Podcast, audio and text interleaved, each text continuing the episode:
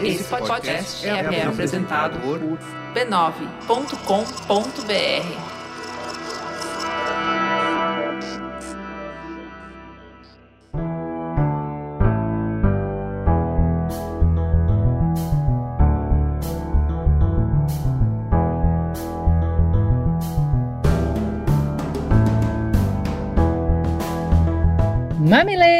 mamiletes, ô oh, saudade de falar isso! Bem-vindos, bem-vindas, bem-vindes ao seu exercício semanal de respeito e empatia. Como sempre, eu sou a Juva Lauer. Eu sou a Cris Bartz e esse é o Mamilos, o podcast que faça chuva ou faça sol, há mais de 300 semanas, move mundos e fundos para trazer para você uma conversa quentinha, agradável e com espaço para escuta e acolhimento. Vem que o tema de hoje é atravessado pela pandemia, mas fala muito mais do que sobre o vírus.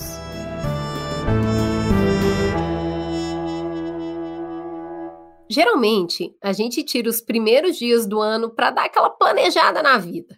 Aí começa: mudo de cidade para buscar um emprego melhor? Volto a morar com os meus pais para economizar ou seguro as pontas aqui mais um pouco? Muda as crianças de escola? Não, não sei. Mas ao menos vou colocar o mais novo finalmente na escola. Para onde viajar esse ano? A Argentina está com preço bom. Mas e se fechar as fronteiras novamente? Vou procurar outro emprego? Vou fazer aquele curso online mesmo, porque nunca volto presencial? O homem planeja e o coronavírus ri. Como diz a Raquel, nossa amiga, vamos inventar outra palavra, porque resiliência já não dá mais conta. Viver no agora, esse agorismo radical, parece muitas vezes deixar os nossos planos completamente em suspenso.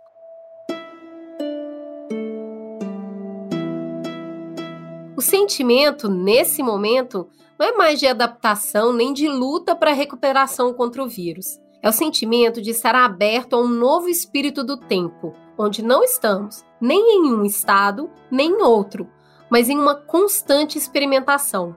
Podemos falar e pactuar. Vamos abraçar a mudança e navegar de sistema de vida em sistema de vida, ensinar nossas crianças que nada é fixo e que precisamos construir legados e não apenas bens, que o que nos trouxe até aqui não é o que vai nos levar daqui para frente. Essa nova forma de ser e estar no mundo, mesmo com dúvidas e neuroses, é praticável? Somos capazes de aceitar o desafio, de mergulhar de cabeça para dançarmos a dança que o mundo dá?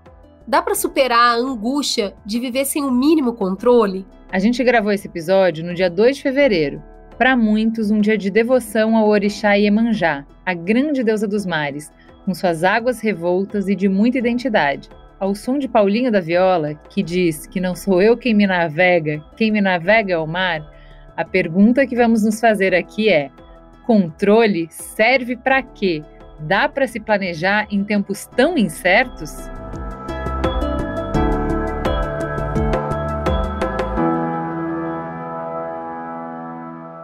Vamos começar então apresentando os nossos convidados e eu vou começar por quem é de casa. E você, mameleiro, mamilete raiz, que ouviu todos os programas deve estar com saudade da voz dessa mulher. Essa mulher que fez um sucessaço no programa de Mulheres e Dinheiro. Se você não ouviu, volte lá, mudou a vida de muita gente. Denise Damiani de volta a casa. Seja muito bem-vinda, Denise. Se apresente para quem ainda não te ouviu, para quem ainda não te conhece. Quem é você na fila do pão? Ah, obrigada, meninas. Um prazer estar aqui com vocês. Uma alegria, já faz tempinho, né? Eu sou Denise Damiani, eu tenho uma carreira como. Eu sou engenheira de, de formação, tenho uma carreira como executiva aí por mais de 40 anos no mundo executivo, trabalhei para banco, sou uma pessoa de tecnologia, nasci digital, né? apesar da minha idade. E hoje, aposentada do mundo corporativo, eu sou conselheira de administração de grandes empresas e também de empresas familiares. E também do Mamilos. É, e também do Mamilos.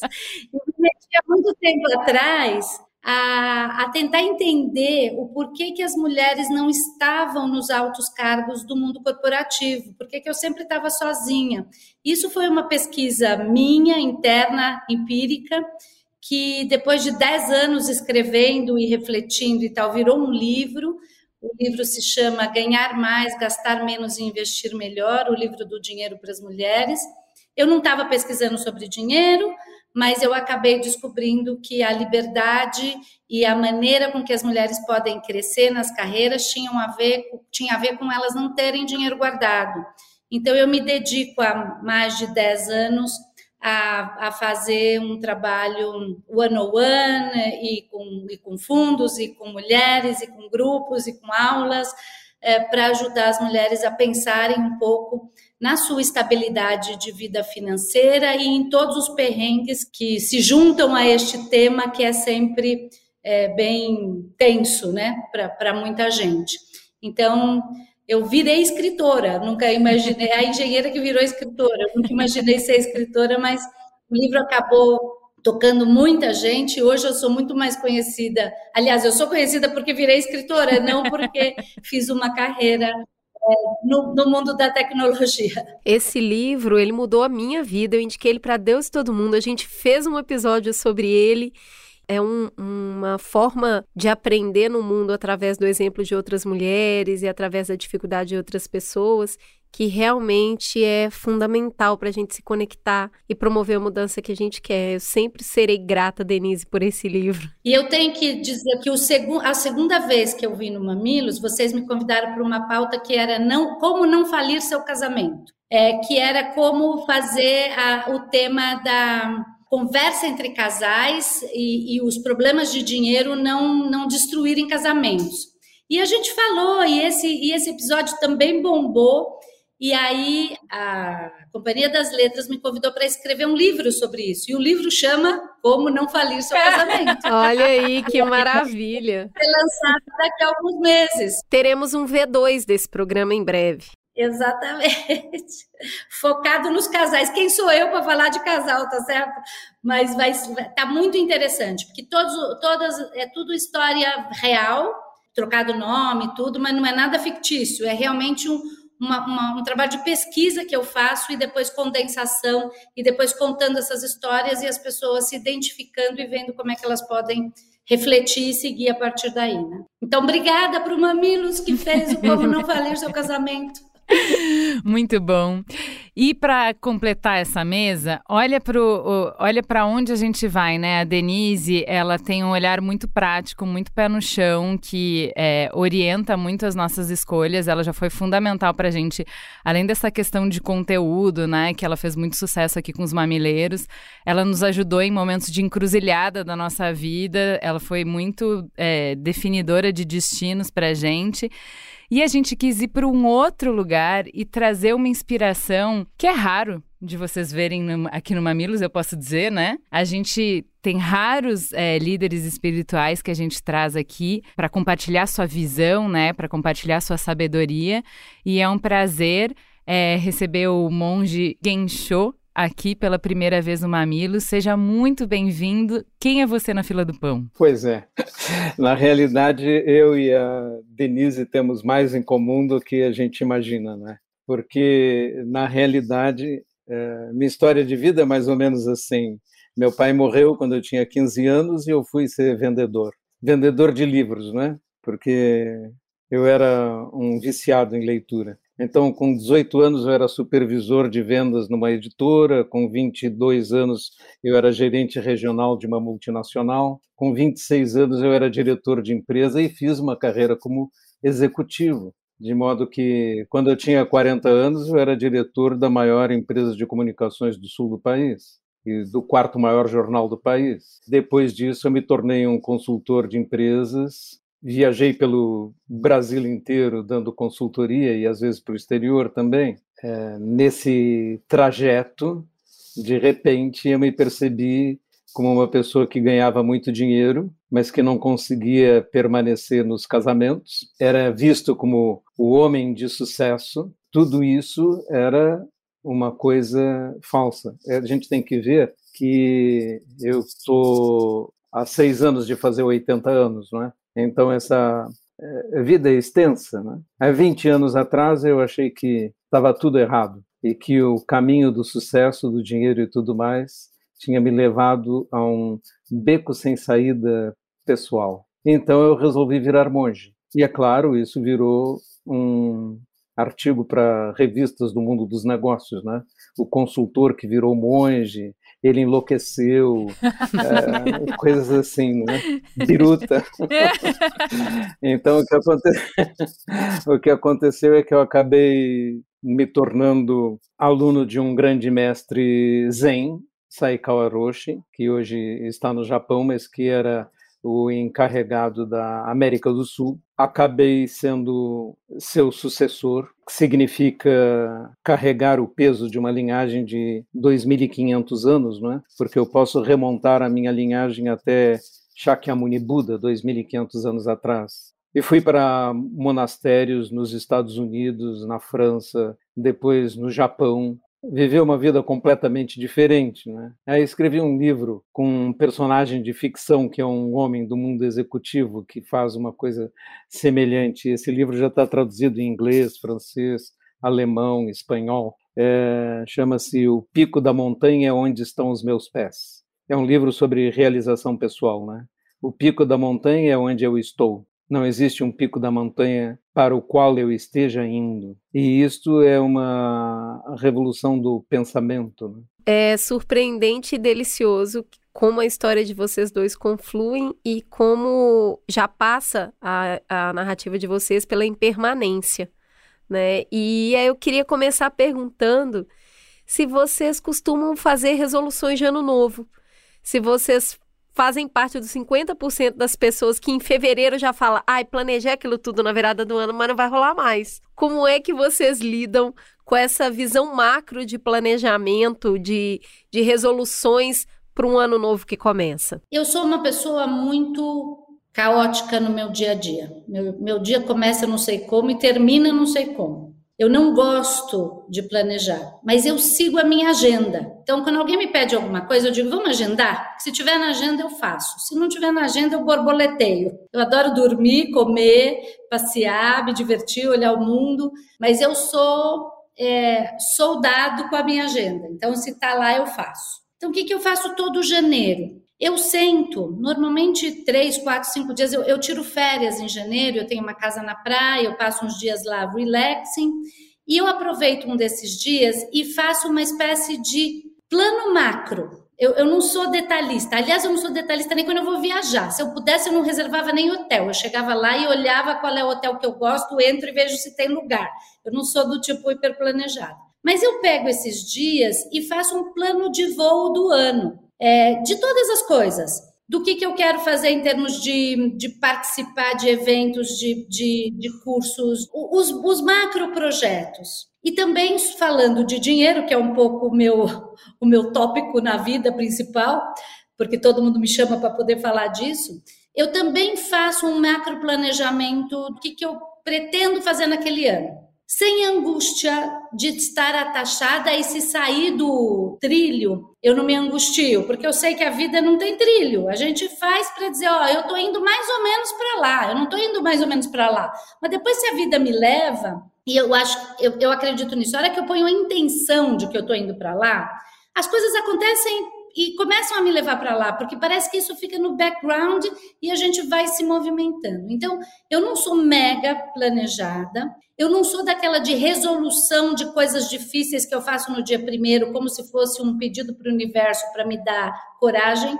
Por exemplo, eu odeio fazer ginástica, esporte e tal. Eu nunca vou me colocar um plano no dia 1 de janeiro para dizer vou fazer academia esse ano. Esquece, eu não vou fazer.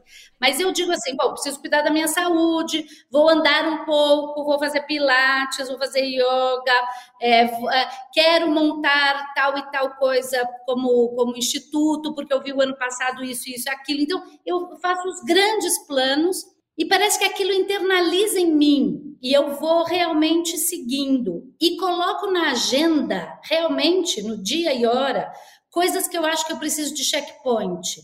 Então, e se está na agenda, eu abro minha agenda todo dia, olho a agenda e faço checkpoints. E se não está na agenda, eu borboleteio. Então, é mais ou menos assim. Não sei se ficou claro. Pois é, não é?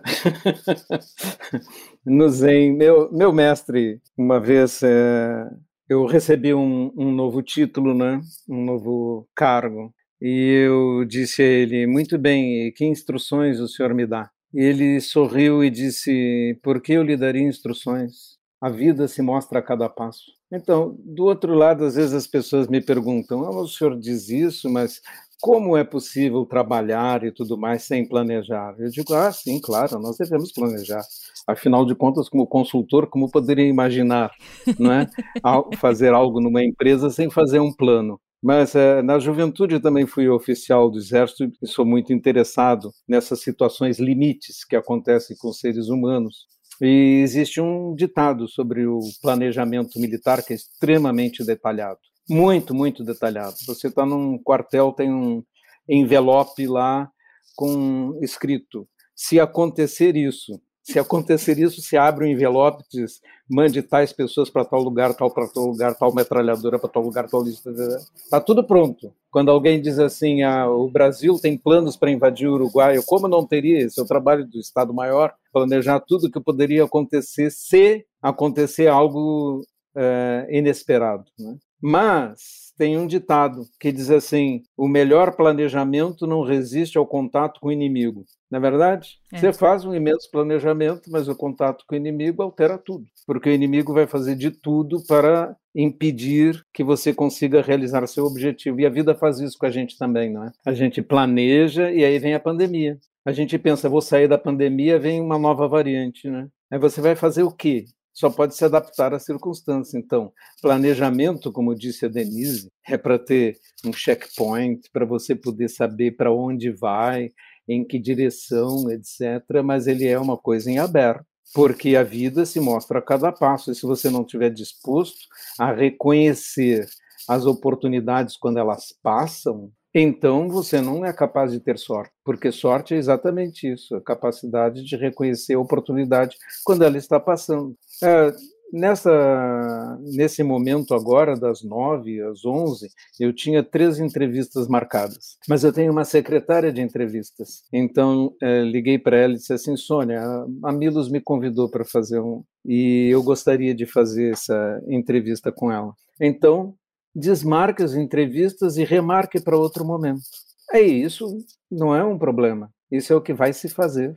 O problema da vida mesmo é a pessoa colocar a cabeça no travesseiro e pensar assim: amanhã eu tenho que fazer isso, amanhã eu tenho que fazer aquilo, amanhã eu tenho que fazer aquilo outro. Isso é bobagem, porque as pessoas que fazem assim não dormem bem. Eu.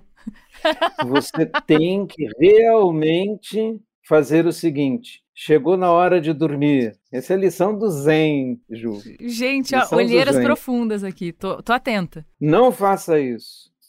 Amanhã eu tenho que fazer coisas muito bem. Pega um papel e faço como a Denise e coloca lá. Amanhã isso, isso, isso, isso, isso. Pega no papel e deixa o papel se preocupar. Coloca ele lá do lado. É a agenda da Denise. Coloca ele do lado e vai dormir, porque a hora de dormir é a hora de dormir. A hora de comer é a hora de comer. Não é? Perguntaram uma vez a um mestre Zen como é que é a iluminação. E ele disse assim: quando eu sinto fome, como. Quando eu sinto sono, durmo. Eu disse, mas isso é o que todo mundo faz. Eu disse, não, não é não. As pessoas comem pensando em outras coisas, pensando nos negócios, etc. Eu, uma vez, eu tive um, um aluno que era um inventor e um matemático, uma pessoa bastante inteligente, um PhD em, em é, em matemática, e ele estava num retiro zen sentado junto comigo, e nós estávamos comendo, e no zen você come em absoluto silêncio, e não faz nenhum gesto, nenhum, nenhuma palavra, você faz apenas gestos, na realidade, quando quer mais ou qualquer coisa assim.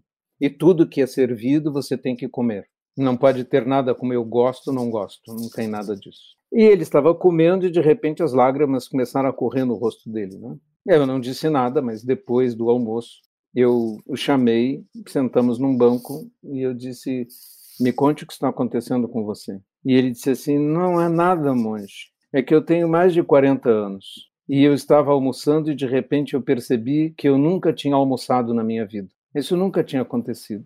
Porque em vez de estar presente ali fazendo aquilo que tinha que fazer no momento, a cabeça dele estava em outro lugar. Faz 20 anos que eu estou casado a minha esposa tinha o hábito de dizer isso, né? Amanhã tem que fazer isso. Passei anos repetindo para ela até que ela incorporasse. Eu posso morrer hoje de madrugada. E o que vai acontecer amanhã não vai acontecer. É, portanto, agora é hora de dormir. Se morrer, morri. Amanhã de manhã a gente vê a agenda e cumpre a agenda. Eu uso a agenda do Google. Uhum. É até uma agenda pública, outras pessoas podem consultar, tá lá, tal hora isso, tal hora aquilo, tal hora aquilo, etc e tal. Eu olho na agenda e faço o que a agenda mandou. Pronto. Eu não preciso me preocupar, a agenda se preocupa por mim. Né, Denise? Não é isso mesmo? E, o legal também, né, Mangi, é não encher a agenda, pelo amor de Deus. Você põe lá as coisas. A, a, minha agenda é bem cheia, né? Mas eu adoro ter espaços vazios, porque ou mesmo, eu também tinha coisas hoje às 9 horas, importante e tal. Falei, cancela, as meninas do Mamilos me chamaram. A gente tá se achando, viu? Tá se achando. Mas é assim, também porque tem que encher de coisas de prazer, do agora. Imagina que eu vou lá é, só, só executar o que está na agenda. Eu diria que a gente tem que deixar muitos buracos, muitos buracos na vida, para a gente poder ter sorte que é olhar as oportunidades, né? Anotei aqui, ó, sorte é a capacidade de reconhecer oportunidades. Se você está só cumprindo agenda e não está olhando e não está refletindo em prioridades e o que, que eu quero fazer agora, a sorte passa. Realmente tem que. Adorei essa frase, viu, Monja? Deixa eu provocar vocês. Adoro é, esse princípio que vocês trouxeram. É, a Bíblia até fala: basta cada dia ser o mal, né? Por que, que você está se preocupando com o que vai lá para frente se você não pode acrescentar um dia à sua existência? É a mesma raiz. Porém, como então, com essa filosofia, a gente promove mudança? É possível o ser humano mudar de verdade? Então, se eu estou infeliz com algum aspecto da minha vida, vai, Ano passado eu cheguei, como o monge falou, 20 anos, de 20 anos na mesma constatação. Olha, eu me esgoto, eu não consigo cuidar de mim, chega no final do ano, eu é, não cuidei da minha saúde em nenhum aspecto, não comi direito, não dormi direito, não fiz nenhum exercício, não fiz os exames básicos que eu precisava fazer e tal. Eu quero uma mudança em relação a isso. Se eu não tiver uma visão, como a Denise falou, que é, é para lá que eu vou, se eu não colocar alguns é, parâmetros, né? Então, descendo essa questão maior, né? Que é saúde. Então, eu vou atacar uma coisa de cada vez. Então, eu vou botar metas realistas. Então, não é sair do zero para o 100. Eu vou pensar nos passinhos e vou colocar esses checkpoints para mim. Se eu pensar só no hoje, como é que eu me movo numa direção diferente? Ou se é que isso é possível? É possível mudar? Mudar de comportamento? Olha, esse é o assunto do karma. Karma significa ação. A palavra karma significa ação. Toda ação tem consequências. Então, todos os efeitos têm causa e todas as causas produzem efeitos. Isso é, na realidade, o conceito do karma que as pessoas tão mal entendem. Não é? Então, karma pode ser positivo e negativo. Você faz coisas e elas têm repercussões. Você vai subir uma montanha, e acho que essa analogia vai ser muito boa aqui, porque coincide também com o que a Denise falou. Eu vou subir uma montanha, eu sei qual é o rumo geral e que vou passar por provavelmente tal e tal rota, tal e tal beira de precipício, etc. Mas eu sei qual é o rumo que eu tenho. Mas à medida que eu caminho, o caminho se mostra a cada passo porque não tem uma descrição pedra por pedra. Eu vou contornando as dificuldades, vou fazendo desvios, vou indo naquela direção, porque é o rumo que eu tracei. Então, de um certo modo, nós temos que ter algum planejamento, mas de outro lado, nós temos que ter profunda flexibilidade e profunda aceitação pelas mudanças da vida. Então, karma que é, no fundo, a pergunta da Ju, a citação do Sermão da Montanha, né? Olhai os lírios do campo, nem Salomão em toda a sua glória se vestiu como um, deles, né? Olhai os pássaros no céu, não colhem nem semeiam. A cada dia você já basta seu próprio mal, quer dizer, você tem que viver o dia de hoje e não ficar pensando no dia de amanhã. Mas é claro que ele não se estendeu sobre o assunto de planejamento ou se os agricultores vão semear ou não vão semear. Né? Isso é evidente. Mas que a preocupação sobre o mal que vai vir amanhã é absurda, porque você tem que viver o dia de hoje. E quando você vive o dia de hoje, tem que pensar na realidade para planejar a sua vida. E se fosse meu último ano, como eu viveria? Se eu soubesse que tenho uma doença terminal e vou morrer dentro de um ano, como seria? Que vida eu viveria? E é assim que você tem que pensar a sua vida. porque, na verdade, todos nós somos pacientes de uma doença terminal, chamada vida. Tem marca, é pouquinho. Agora, nesse momento, eu atingi a idade média dos brasileiros. Da agora em diante, estatisticamente, é só ganho, né? De expectativa. É? Se for, porque pode ser que seja meu último ano. E então, como é que eu vou viver hoje? O que, que eu gostaria de estar fazendo hoje mesmo, nesse instante? Falando com vocês. E falando aqui com vocês e falando sobre o Dharma é o pico da montanha. Eu me preparei para isso. Eu vivi minha vida nos últimos anos para isso. E, portanto, esse é um momento maravilhoso, um momento perfeito. E depois tem outra entrevista de tarde, será o pico da montanha, o momento perfeito. E de momento perfeito em momento perfeito, eu posso levar uma vida perfeita.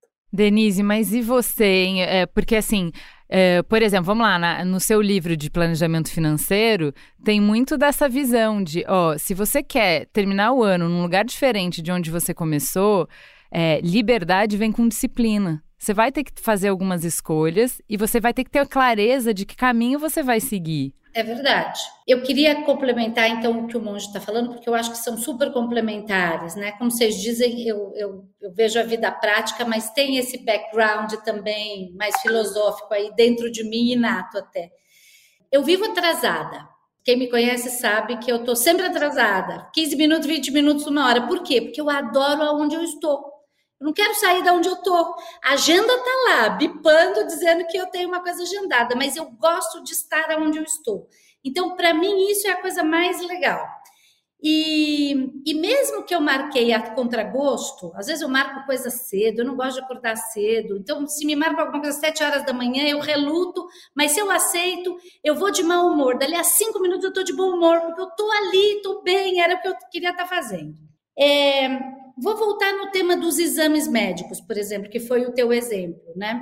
Cria uma rotina. Eu faço uma rotina de marcar todo. É horrível fazer exame médico. O que, que a gente vai fazer? Mas tem que fazer. São aquelas coisas assim que não tem muita escolha, né? É o que eu quero conservar a minha saúde. Eu vou ter que fazer os exames e vou ter que fazer um pouco de, de caminhada. Então eu marco todos os exames para eu não esquecer ao redor do meu aniversário.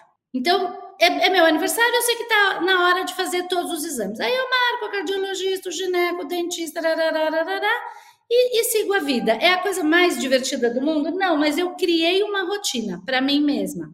É, eu marco janeiro para reolhar todo o tema dos investimentos do ano passado, fazer as realocações, mudar, arara, falar com os bancos, é, discutir o que, que vai acontecer. Ninguém tem bola de cristal, mas tentar prever, realocar o que eu tenho, dizer vou gastar isso, vou gastar. Toma uma semana, algumas horas nessa semana de janeiro, organizo e vou viver a vida, porque para a gente poder viver no presente, essas coisas que são aquilo que fica te buzinando precisam estar organizadas. Porque se não tiver, se você pega, você cozinha para você, se você chegar, agora eu tô com fome, é meio dia e meio. O que, que, eu tenho na geladeira? O que, que eu vou comer? Que, que... Não dá. Você tem que ter isso um pouco planejado. Eu não sou rígida, nada, mas eu organizo a minha vida para me dar a liberdade de poder borboletear um pouco. Então, essas organizações básicas são fundamentais naqueles termos que, do que você quer conservar.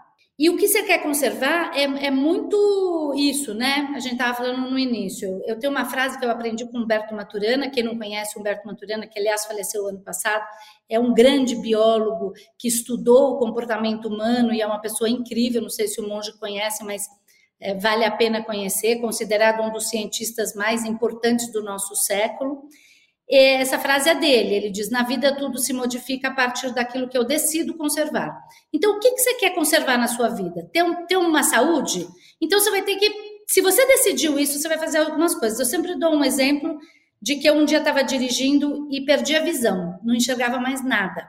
E eu não sabia o que estava acontecendo. A hora que eu fui ver, a minha glicemia estava 400, que devia ser 100. E eu do tipo, pô, eu não tô nem aí que eu sou gordinha, eu vou comer tudo que eu quero, eu adoro açúcar e tal. A hora que eu perdi a visão por causa da glicemia, no dia seguinte o açúcar e os doces deixaram de ser absolutamente relevantes, porque o que eu queria conservar era enxergar. E se para enxergar eu tinha que diminuir a glicemia, era isso que eu ia fazer. Então, até ontem, Ser gordinha era ok. A partir de hoje não é mais, porque eu perdi a visão. Então não é que eu queria ser magra, eu queria enxergar.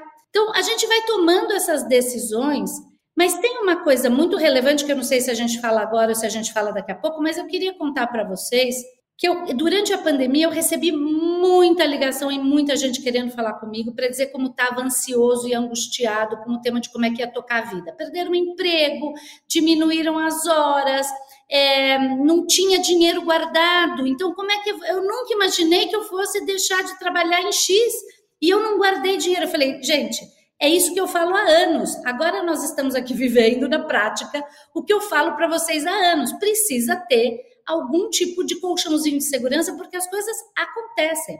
Você quebra a perna e não consegue trabalhar, você perde o um emprego, ou vem uma pandemia. A gente nunca pensou na pandemia, mas são as emergências da vida, né? E as pessoas muito angustiadas. Nesse final de ano, eu soltei uma pesquisa entre os meus amigos, assim, nos grupos de amigos que eu tenho. Vieram 600 respostas de um relato, de um, de umas perguntas sobre emoções. Eu fazia umas perguntas assim sobre dinheiro, sobre a vida financeira, de trabalho e tal, e no final eu dava uma lista de 50 emoções, o que, que a pessoa sentiu enquanto ela estava respondendo aquelas coisas de dinheiro. Ela nem sabia que era isso que vinha, mas no fundo eu estava querendo pesquisar as emoções que pensar na vida prática do dinheiro traria. 800 pessoas responderam, o que é bastante. Qual é a emoção que mais apareceu? Ansiedade. O que, que é ansiedade?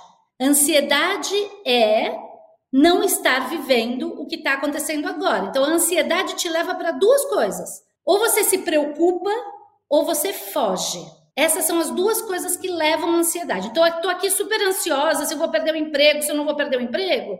Eu estou pensando num futuro, estou me preocupando com o futuro. Ou então, quando eu Tô nessa ansiedade, eu fujo. Eu digo, não, não vou nem pensar nisso. Que isso é muito ruim, eu não vou fazer nenhum plano de contingência, o caixão não tem gaveta.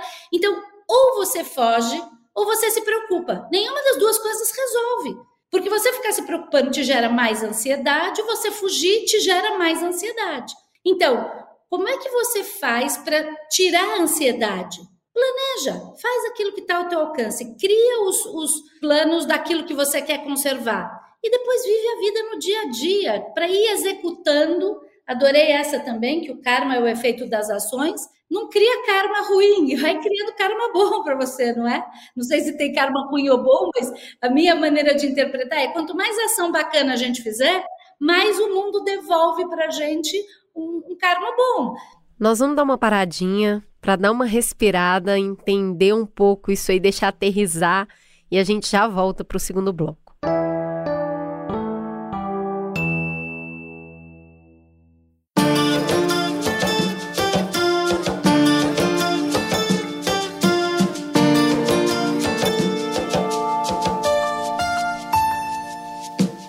Desde março de 2020, a alegria foi suspensa no Brasil. Aquela catarse coletiva, aquele espírito comum de esquecer todos os problemas e mergulhar na diversão, viraram memória e esperança para nós.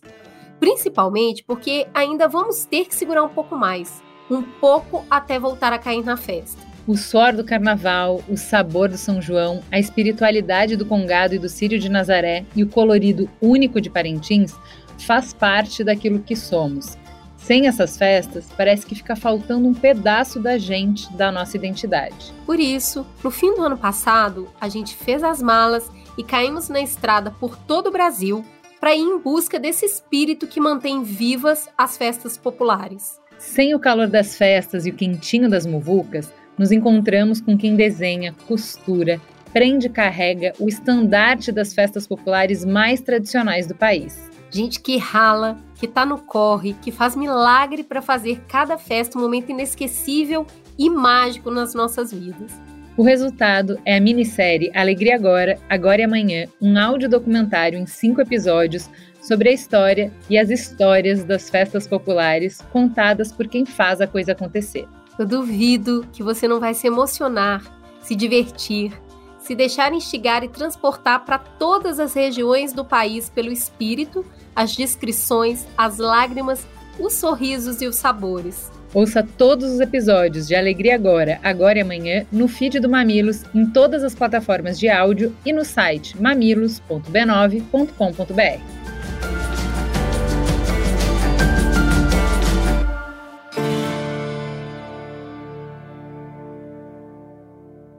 voltamos e eu queria dar um passinho além nessa história de se planejar. Tem grandes marcos na nossa vida de mudança, né?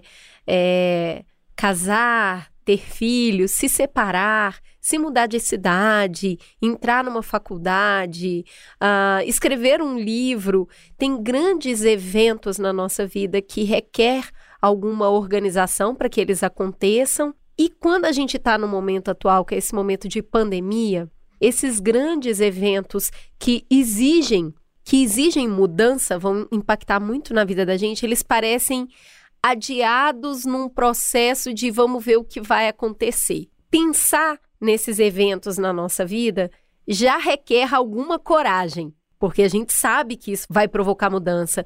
O que eu queria perguntar para vocês é como, num processo de desgaste que a pandemia vem causando em nós, de viver tão intensamente, conviver tão intensamente com as incertezas, como a gente pode ter coragem para fazer aquilo que a gente realmente deseja fazer nesses grandes processos de mudança. Que maravilha essa impermanência, né? Porque a impermanência é que nos permite todas as oportunidades. Nós normalmente colocamos a nossa felicidade na estabilidade das coisas. Nós pensamos, eu queria que esse amor durasse para sempre. Eu queria que meu corpo fosse jovem para sempre. Por isso também essa mitologia do jovem, né?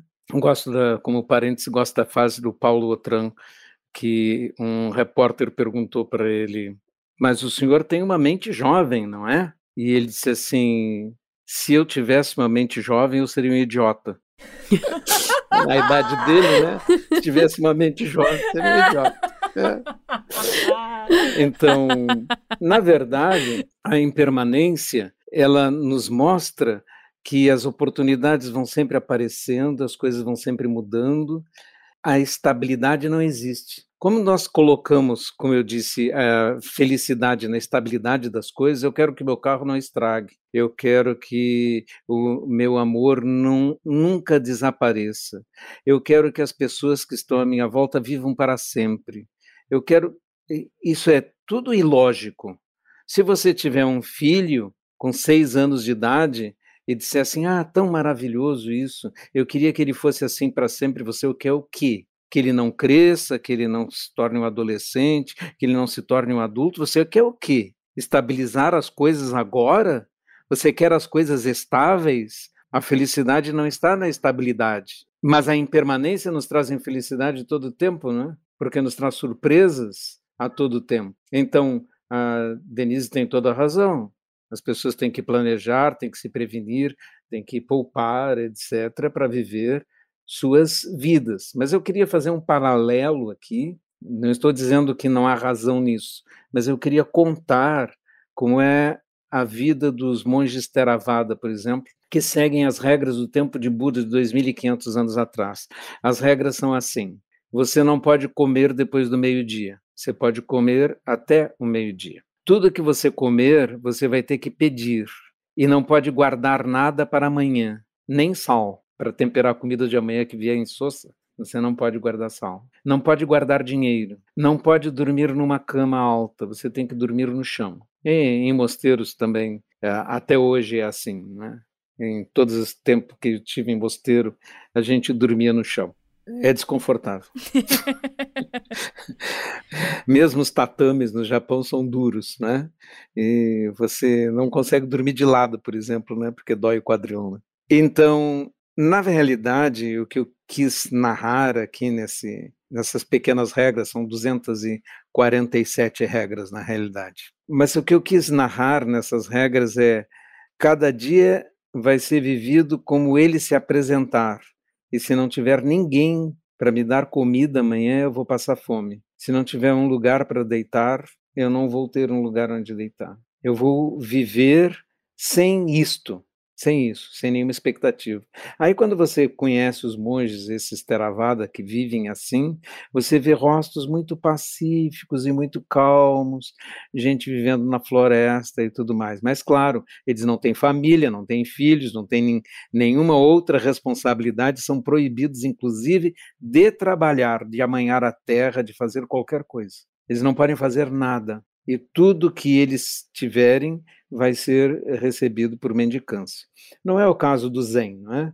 Eu sou um monge Zen. Os monges Zen são casados, têm família, uh, tem, muitos têm que trabalhar no Ocidente e, ao mesmo tempo, viver suas vidas espirituais. É completamente diferente, mas eu queria narrar essa história do budismo mais primitivo. De modo que existe uma possibilidade assim, mas esta possibilidade esvazia todas as outras possibilidades da vida. E, no fundo, é o que a Denise está dizendo. Você quer viver uma vida neste mundo, aqui, agora? Então você tem que planejar, poupar, saber. Se você quiser responsabilidades, se quiser família, se quiser filhos e tudo mais, você não pode deixar as coisas ao seu bel prazer. Não pode deixar à toa para os acontecimentos.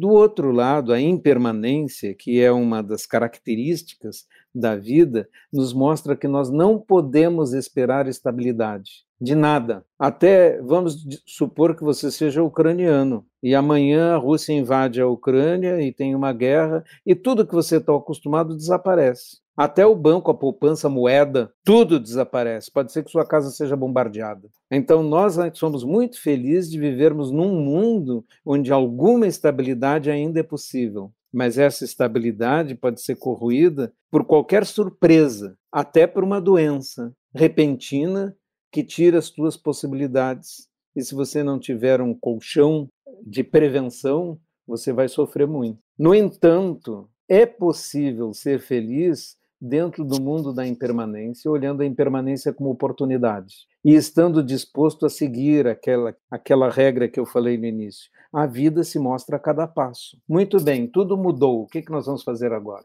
Oh, fecharam todas as reuniões presenciais da, da nossa organização, de um dia para o outro. Muito bem, mas nós temos a internet, não temos? Então podemos fazer o DAISEM virtual e reunir gente na com câmaras abertas, cada um sentado em sua casa, praticar meditação, estudar sobre o Dharma, filosofia, né, a sabedoria. Nós podemos fazer isso. Isso é possível, não é? Então é, então é o que nós vamos fazer. E depois de um certo tempo você descobre, epa, as reuniões presenciais se retornarem ficaram em segundo plano porque é muito mais fácil as pessoas fazerem reuniões virtuais. E atingimos muito mais gente com isso. Então, a impermanência traz a dificuldade e a oportunidade ao mesmo tempo.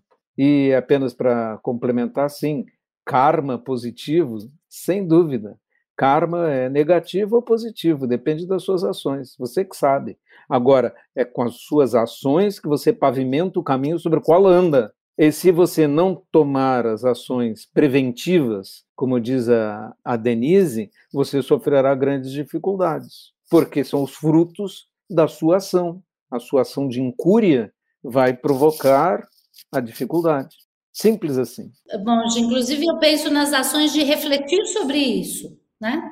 Se a gente não cuidar da gente também espiritualmente, também internamente, também das emoções, a gente pavimenta uma vida muito ruim. Não é só, não é só ação prática, é, externa. É, grande parte é da ação interna. Né? Que gancho maravilhoso que você me deu. Todas as pessoas no Brasil, pelo menos, tomam banho todo dia.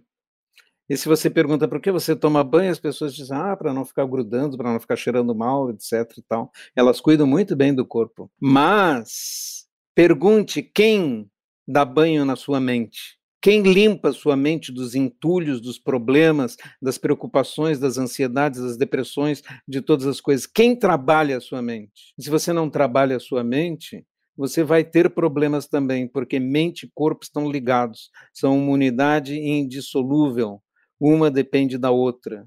E está bem na hora das pessoas começarem a se preocupar com tratar de sua mente através de processos como meditação, no caso do Zen, para ter mentes saudáveis. E mentes saudáveis vão pensar assim: como é que eu me previno das intempéries? Como é que eu me torno menos ansioso? Como é que eu durmo bem? Como é que eu consigo aproveitar a vida? Porque a vida, de um lado, é longa, claro, de uma certa perspectiva. Pelo menos quando a gente é jovem, a gente olha para frente, parece longa, né? Quando você tem a minha idade, e alguém diz assim, ah, eu tenho 60 anos, eu penso assim, que coisa boa ter tanto tempo pela frente, né? Ô, Denise, mas, mas essa premissa de, né, que a gente fica. Acho que você sabe da nossa vida até pessoal aqui, a gente pode trazer para ilustrar o que a gente está falando, que assim, Poxa, a, a, pandemia trouxe essa sensação de encarceramento, né? As paredes ficaram muito mais próximas, então coisas que não me incomodavam antes passaram a incomodar. Então, poxa, vou mudar para uma casa. Mas mudo mesmo? Se abrir tudo agora, se eu voltar à vida louca de antes, que tempo que eu vou ter para usufruir de uma, de uma casa? Aí eu vou ter criado um problema para mim, criado uma estrutura que só vai me fazer trabalhar mais para conseguir manter essa estrutura que eu nunca vou conseguir aproveitar porque eu estou trabalhando demais. Então isso não é uma decisão inteligente. Ou vou mudar de casa, aí eu não sei qual é o cenário, né? Se vai estar tá bom, se vai estar tá ruim, se vai fechar, se não vai fechar. E aí eu não sei se vou ter dinheiro para pagar essa casa. Então, pensando em todos os caminhos possíveis, com essa pandemia, que a gente não sabe. Peraí, se as crianças forem para a escola, aí talvez eu não precise tanto de uma, é, de uma casa. Porque elas têm espaços de expansão. Mas se a gente voltar a ficar fechado, aí, gente, eu não aguento mais um ano fechado num apartamentinho pequeno. Não, mas se eu não sei qual é o cenário, como é que eu consigo me planejar? Como é que eu consigo decidir? E aí a gente fica nesse, nesse lugar de inação que também nos adoece. E a gente tem conversado muito, eu e a Cris, sobre isso, né? Será que, assim, obviamente que é, a, é o que o monge falou, né? Tem situações que podem explodir em permanência na sua casa, né? Uma guerra é um cenário diferente do que a gente está vivendo. Uma pandemia é diferente do que a gente sempre planejou, de um, de, de um cenário de planejamento normal, condição normal de temperatura e pressão. Mas a real é que a gente sempre teve que se planejar. A vida sempre é incerta, né? E é isso que eu queria te perguntar. Qual é o papel dessas incertezas na vida? Como é que a gente planeja? Porque é isso, todo ano não tem pandemia, mas eu vou me planejar e eu não considero que poderia vir um divórcio no meio do caminho, que poderia alguém morrer no meio do caminho, que eu vou ficar doente no meio do caminho. Então, não é que eu tenho um cenário mais de condições normais de temperatura e pressão, é que eu simplesmente tiro, retiro essas grandes coisas do cenário como se elas não fossem acontecer para que eu possa me planejar. Como a pandemia é muito nova, eu fico colocando todos os dados aqui e eu não consigo fazer nada. Como que faz? Eu, eu vou dar uma resposta, o Monge vai entender bem, porque eu também, viu, Monge, eu fui 15 anos sócia da Accenture e 4 anos sócia da Bain Company, eu sou consultora de, de vida. E na consultoria, a gente ensina os clientes ao quê? Sou consultora de estratégia. A gente ensina os clientes assim: você faz o seu planejamento e você faz o seu mapa de riscos. Essa é a vida na empresa. Então você diz assim: olha, eu tenho esse planejamento para a empresa e eu tenho essa lista de riscos. Inclusive tem que ser no papel, chama heat map. Você mapeia os riscos que podem acontecer, tanto em criticidade como em possibilidade. Então, uma coisa que é muito possível e muito crítico é o vermelho. Uma coisa que é pouco possível e pouco crítico é o verdinho. Então, esse mapa ele tem riscos diferentes.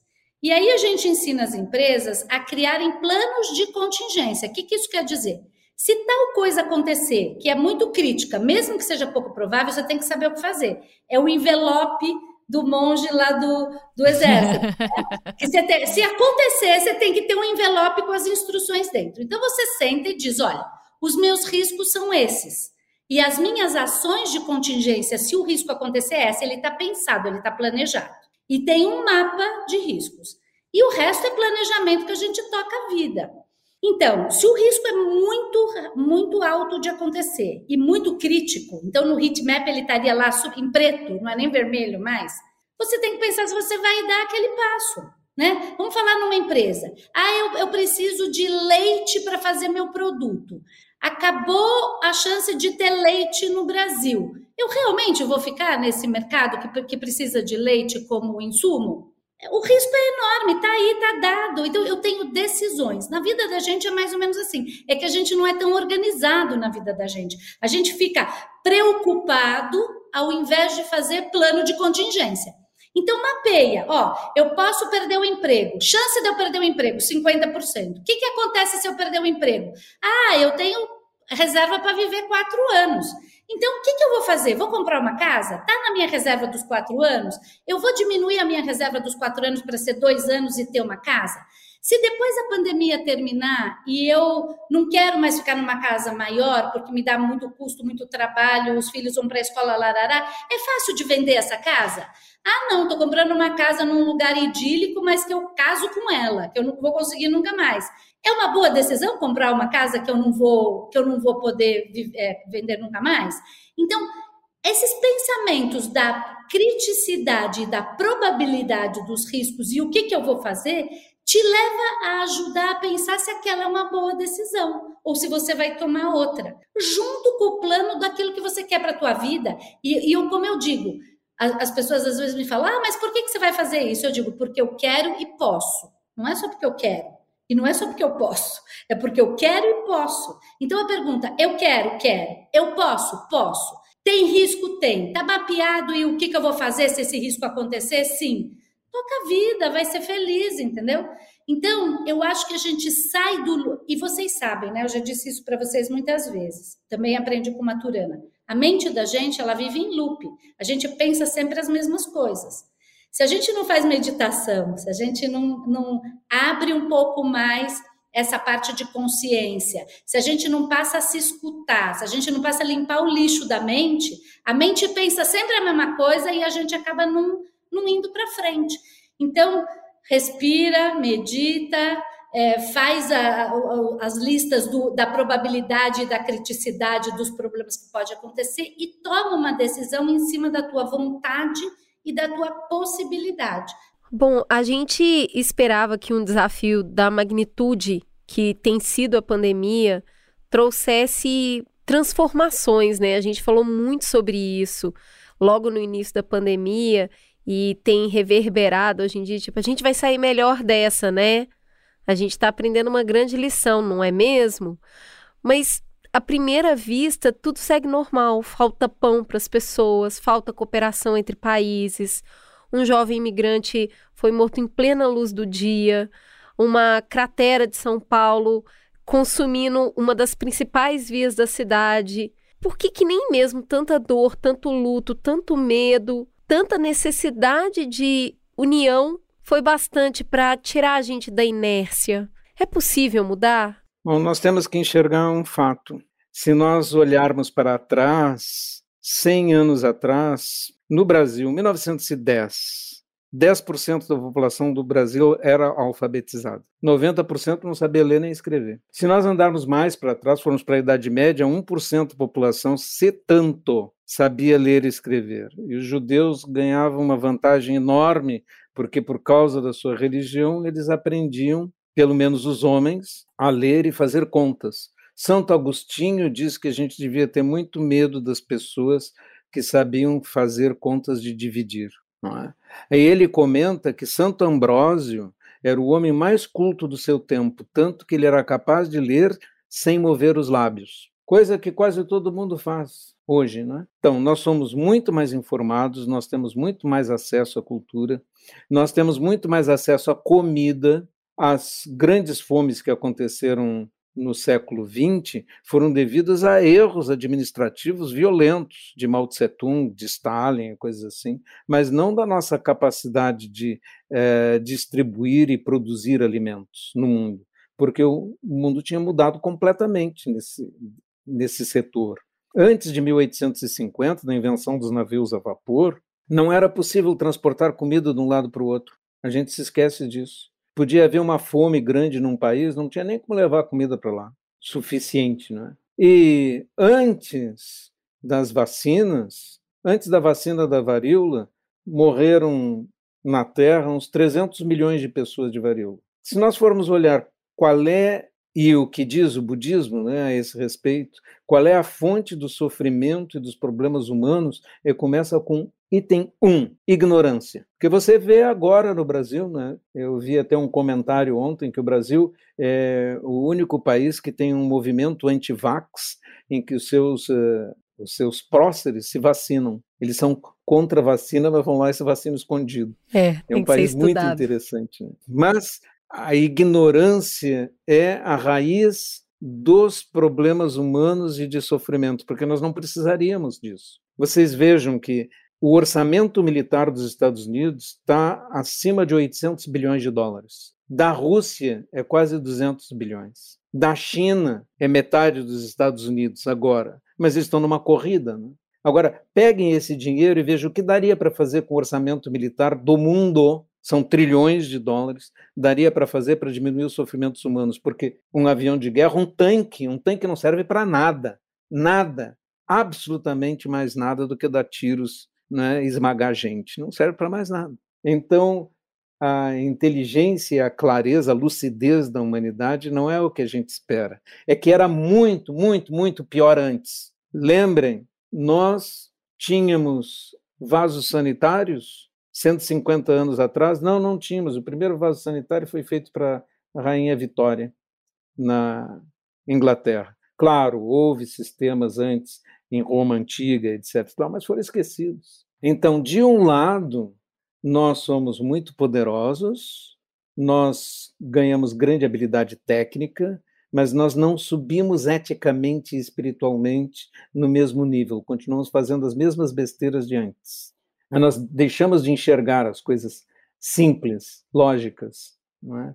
e é isso que nos arrasta para maus movimentos e más decisões, como investir tanto dinheiro em armas e fazer guerras, ou acreditar em bobagens do tipo: ah, um Deus eh, me protege e ele é inimigo dos meus inimigos, o Deus dos exércitos. Quando pensamos essas coisas, nós caminhamos para o desastre, porque acreditamos que nós temos um privilégio qualquer ou que Deus está do nosso lado, como todos sempre disseram nas guerras. Deus está do nosso lado, cada um dizia isso. Nós temos que abandonar esse tipo de ignorância e o resto vem atrás. E para isso nós precisamos trabalhar as mentes. E isso exige uma educação muito mais sofisticada do que ensinar as pessoas a fazer contas ou a ler. Nós temos que ensinar a pensar e ensinar sabedoria, não apenas conhecimento. Vem, Denise, o que, que você acha? Eh, você que é uma pessoa que é sábia, como você olha? Você acha que a gente aprendeu alguma coisa com a pandemia e que é. A gente começou o primeiro bloco perguntando: dá para eu, como pessoa, mudar? Se eu me frustro ano após ano, como, como eu falei, 20 anos eu falando que eu vou me cuidar melhor, 20 anos falhando, eu posso é, dar esse testemunho aqui. Ano passado foi diferente. Eu realmente tenho um marco, um rasgo na minha história de vida. Eu comecei esse ano muito diferente do que eu comecei ano passado, porque eu vivi um ano que realmente diferente. É, se a gente fica tão é, descrente da nossa habilidade pessoal de mudar as coisas que nos incomodam, dá para a gente mudar como coletivo? Alguma coisa muda? Ou a gente tem ano após ano e a gente tá, como Salomão dizia, não tem nada diferente debaixo do sol. A gente só. Tudo que já existiu continua existindo e a gente está preso num looping de repetição em que a gente vai mudando um pouco o cenário. Pode ter privada, pode ter arranha-céu, pode ter outras tecnologias, mas a gente está preso pelas nossas mesmas prisões? Eu convido cada um de nós a olhar nossa própria vida. Olha vocês, onde vocês estavam há X anos atrás e onde vocês estão agora. Eu olho eu, onde eu estava X anos atrás e onde eu estou agora. Eu não quero voltar nem ontem, que dirá X anos atrás. A vida só melhora, só, só é melhor para frente. E quando a gente olha esses exemplos todos que o monge deu, o tal Ben Shahar escreve sobre isso, né? De como é que a vida só fica melhor em educação, em comida, em conforto, em, em bem-estar, em saúde, é, em ajuda, em possibilidade de ajudar. A gente recebe um monte de gente que está fugindo de como refugiados. A gente, quer dizer, o mundo só ficou melhor de todos os lados. Eu, eu eu incito vocês a lerem, porque o Tal Ben Shahar faz a lista de tudo, fazendo essa comparação. E quando as pessoas falam, ah, the good old days, como era mais fácil a minha infância, nossa, a minha infância era infinitamente mais péssima do que é hoje. É, então, a nossa capacidade de mudança como mundo e como pessoa, a gente só vai para frente. Essa é a minha visão. Eu também acho que espiritualmente, monge, não sei, você tem muito mais chance de falar isso do que eu. As pessoas também vão entendendo que precisam se melhorar. Leva tempo, né? é, é, esse desenvolvimento interno ele é longo, mas eu vejo mais gente se interessando por isso. Talvez seja a minha bolha, né?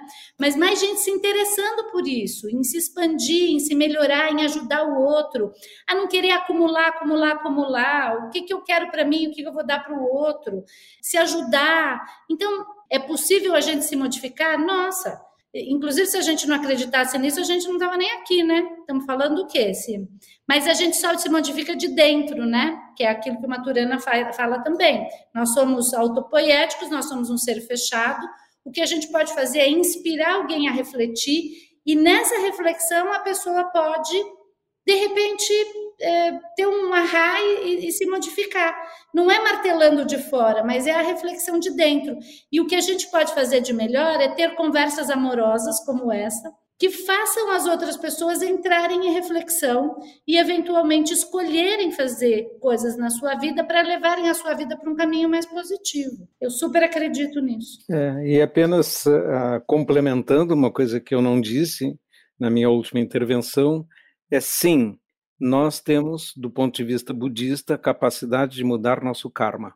Porque se karma é ação, basta mudar a forma das nossas ações e os resultados vão mudar. Chama-se karma vipaka, né? os frutos do karma. Os frutos do karma estão nas nossas mãos. Basta mudarmos nossas ações. Ofendeu alguém? Peça desculpas. Pronto. E então, seu karma em relação àquela pessoa vai mudar, o ódio vai diminuir não vai apagar completamente, não. Se você fizer de novo, ela vai dizer, ah, ah de novo. Mas melhora, melhora muito. Aí você faz uma outra boa ação e a soma vai ficando mais positiva, né? É, se somar, somar bastante, apaga aquele passado. Ah, você é outra pessoa, não existe mais aquela. É isso. É, eu acho que para construir essa ponte aí entre a praticidade que a Denise falou e todos esses pontos é, reflexivos, né, mais inspiradores que a gente colocou, Uh, eu vejo isso muito é, no processo que eu passei, que conseguiu fazer essa quebra, essa mudança depois de tantos anos, que é quando a gente faz o planejamento, essas é, ah, resoluções de ano novo e tal, e, e olha para a mudança de fora para dentro, né? Que a Denise falou, a gente só, só se move de dentro para fora. A gente coloca esses checkpoints e faz a leitura de cenário só considerando o fora e a gente tenta martelar, a gente tenta se forçar, a gente tenta pela disciplina mudar o que a gente quer a ferro e fogo. Quando a gente tem essa visão do dia após dia e a gente tá mais, a gente sai de olhar para foco no resultado e foca no processo, que é isso que o monge está falando, né? Se eu for diferente, eu vou ter resultados diferentes. E aí é menos preocupado de onde é que eu estou passando, porque se cada, se cada ação que eu fizer for diferente, e aí não tem problema se hoje for diferente e amanhã eu volto atrás. Mas tudo bem, mas hoje eu vou ser diferente e amanhã eu volto atrás. É esse processo de crescimento que expande, contrai, expande, contrai e que você fica feliz e se cobra e se, e se compreende no dia e não se eu cheguei, não é sobre se eu cheguei lá, né? Que volta porque o monge falou é eu já estou lá. Porque se agora eu conseguir ser diferente, né? O que, que eu quero conservar? É minha saúde? Hoje eu consegui ser diferente? Não. Não é um problema. Tá tudo bem. Amanhã o dia vai começar de novo. Amanhã eu vou me mover nessa direção tá tudo bem. Se, se a gente olhar para o dia a dia com essa visão de para onde eu quero me mover, as coisas acontecem com mais naturalidade. Dá para fazer. Não é não ter um planejamento. Você tem um planejamento, mas é, é, compreender que quando a gente está. É, a gente não precisa forçar as coisas na gente, né? E eu acho que é isso para qualquer coisa. Eu preciso mudar de emprego, eu preciso guardar dinheiro, eu preciso cuidar mais da minha saúde, eu quero ser uma amiga melhor, eu quero ser uma esposa melhor, eu quero ser uma pessoa melhor. Muito pequeno. Começa muito pequeno, vai cuidando dentro de você que o resultado é o, o, o reflexo do processo e não o contrário. Acho que é por isso que a gente tem sofrido muito, né? A gente está muito com essa visão é, de empresa, de é, foco no resultado, vai, e você precisa se mover com aquele farol e a gente cuida pouco do caminho, né? Do caminhar. A gente se perde pensando no amanhã e a gente não consegue cuidar do hoje. Eu acho assim, foi para mim foi muito inspiradora essa conversa. Muito obrigada pela generosidade de vocês de abrirem tanto conhecimento, tanta sabedoria para gente. Foi um privilégio é, e que espero que vocês voltem muito mais vezes. Gente, muito obrigada. Foi uma delícia essa manhã de sexta-feira aqui com vocês, trocar essa ideia, é, encher o pulmão de ar para ter fôlego, para continuar olhando para a vida como um universo de possibilidades. Muito inspirador e ao mesmo tempo muito prático muito obrigada por compartilhar o conhecimento de vocês. O Mamilo está sempre aberto para recebê-los. Privilégio para a gente. Muito obrigada, viu? Um prazer. É, privilégio nosso. Muito obrigado.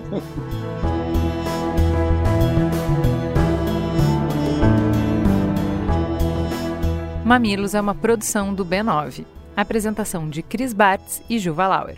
Para ouvir todos os episódios, assine nosso feed ou acesse mamilos.b9.com.br. Quem coordenou essa produção foi Beatriz Souza. O apoio à pauta e pesquisa foram de Iago Vinícius e Jaqueline Costa. A edição é de Mariana Leão e as trilhas sonoras de Andy Lopes. A capa é de Elodângelo. A curadoria dos programas de história é realizada por Deia Freitas. A publicação fica por conta de AG Barros. O B9 tem direção executiva de Cris Bartz, Juva Lauer e Carlos Merigo. A coordenação digital é de Pedro Estraza e Matheus Guimarães e o atendimento e negócios feito por Raquel Casmala, Camila Maza, Luzes Santana e Thelma Zenaro.